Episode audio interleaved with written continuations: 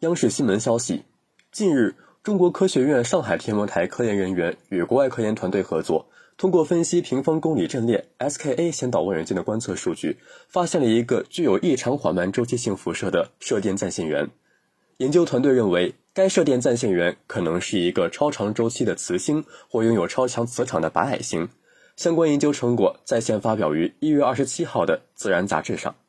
科研人员介绍。这颗暂现源于2018年初出现，其爆发周期约为18分钟左右，比已知的最长的脉冲星爆发周期长9倍。每次爆发持续30到60秒左右，也包括短时标小于0.5秒的爆发。而在更多情况下，观察到的是比较平滑的以小时为单位演变的轮廓。在爆发期间，它是一百五十兆赫波段蓝天最明亮的三十个射电源之一。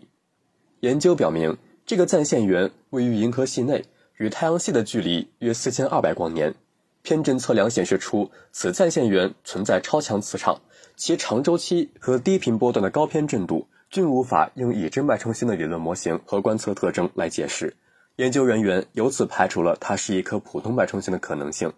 该研究团队认为，它更有可能是一颗磁星，或者是一个拥有超强磁场的白矮星。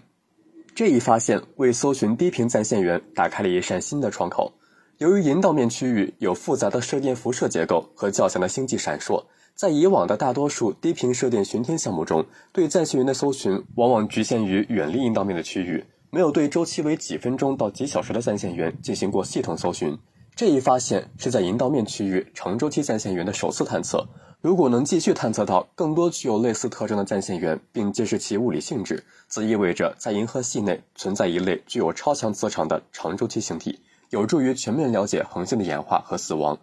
该团队正在开展系统性的搜寻，以发现更多的这种类型的星体，并建立一个大样本进行统计研究，从而填补磁星研究的空白。感谢收听《羊城晚报·广东头条》，我是主播张世杰。